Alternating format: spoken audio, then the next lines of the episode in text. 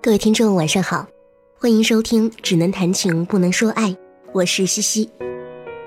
今天我要给大家分享的这篇文章，来自作家蒋方舟分享的《一节一节的人生》，希望你会喜欢这期节目。接下来一起听这篇文章吧。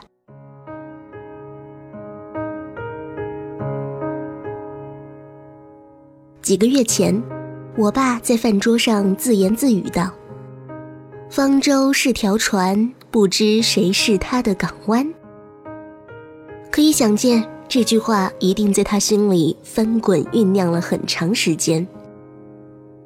我妈听了，立刻反驳道：“港湾个头啊！人生都是一节一节过的。原来我不是船，我是火车。”我很感激我妈的维护，让我成为这个城市里数千万适龄女青年中千分之一免于压力的少数。更难得的是，我们都觉得人生不过半就迅速走进归宿，该有多么无聊。并不是我的错觉，这两年针对女性的大众舆论和媒体越来越明里暗里的鼓吹年轻女孩早早嫁人。在吹捧女性职业楷模的时候，总是会以 last but not least 来介绍她帅气的丈夫、可爱的孩子，构建出一副中产阶级幸福生活的图景。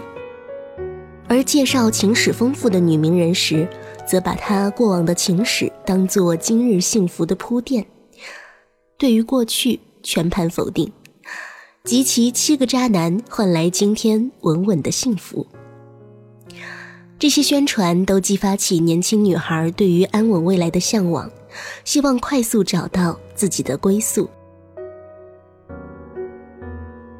我厌烦这一类宣传，甚至不向往从一而终的恋情。我向往人生不同阶段投入而热烈的爱。那一小节恋爱，成就了自己那一小节的人生。前段时间，我看画家赵无极的生平，觉得他的人生就是完美的写照。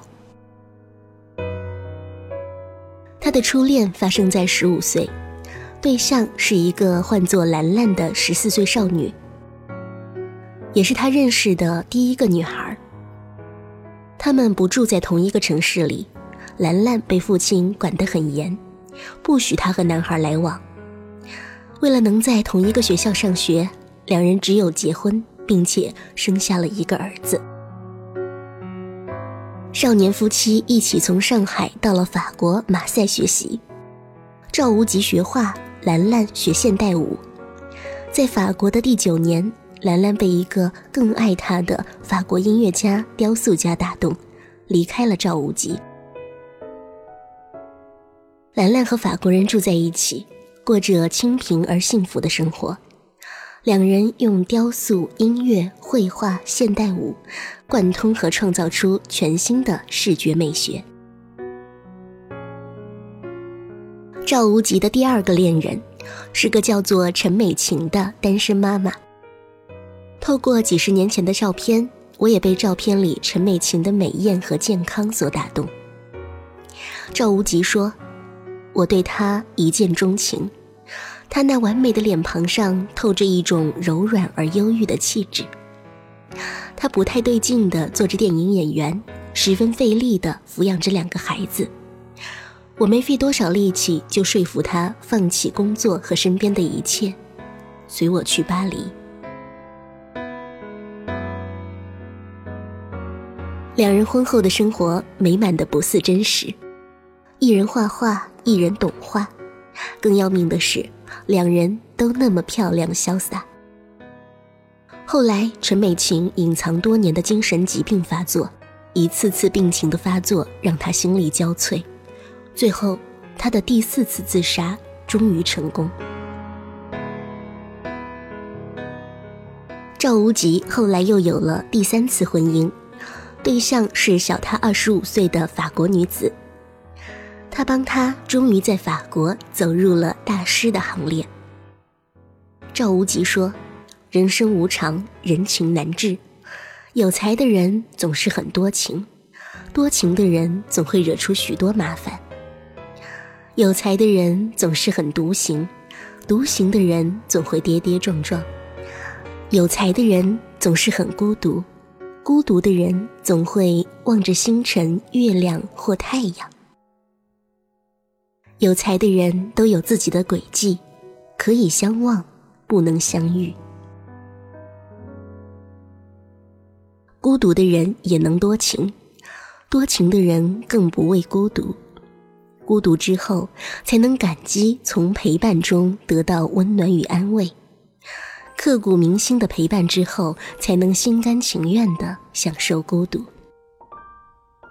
赵无极的每段爱情都纯粹，双方都燃烧自己，并不是为了照亮对方，而是最大的激发自己的能量和价值。他的每段爱情也都完整，只有相互关照，没有交恶，更没有谁控诉自己被始乱终弃。在社会化的理解里，理想的爱情是白头偕老，从郎骑竹马来绕床弄青梅，到老来多健忘，唯不忘相思。可是人生是多么的长啊，长到任何一种陪伴。都让人觉得寂寞。霍乱时期的爱情里，弗洛伦蒂诺年轻时爱上费尔明娜，后来费尔明娜嫁给了一位医生。在两人都垂垂老矣的那一天，当弗洛伦蒂诺听到医生的丧钟在全城敲响。他所做的第一件事，就是立刻抛弃身边的年轻恋人，再一次向费尔明娜求爱。这并不是一个关于忠诚的爱情故事。费洛伦蒂诺在与费尔明娜分手之后，身边从未间断过爱情和艳遇，费尔明娜也没有恪守对于丈夫忠诚的承诺。然而，马尔克斯要讲的。并不是关于从一而终的平淡故事，而是在经历了所有的混乱、恐惧、灾难、不堪、挫折、极度兴奋、沮丧之后，人依然有爱的能力。最好的爱情，不是最好的时候相遇，然后相爱一生，而是每次相遇都是相爱的最好时候。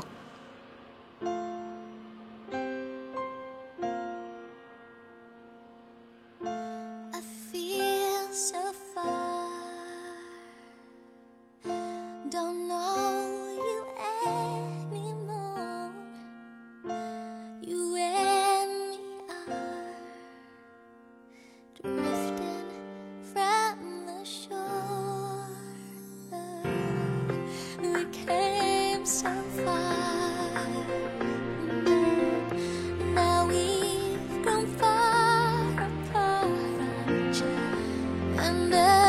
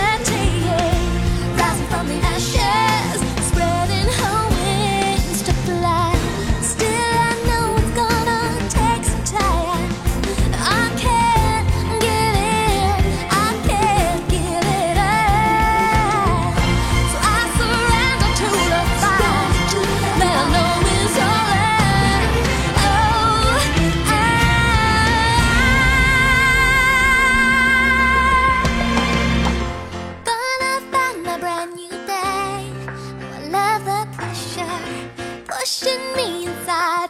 Best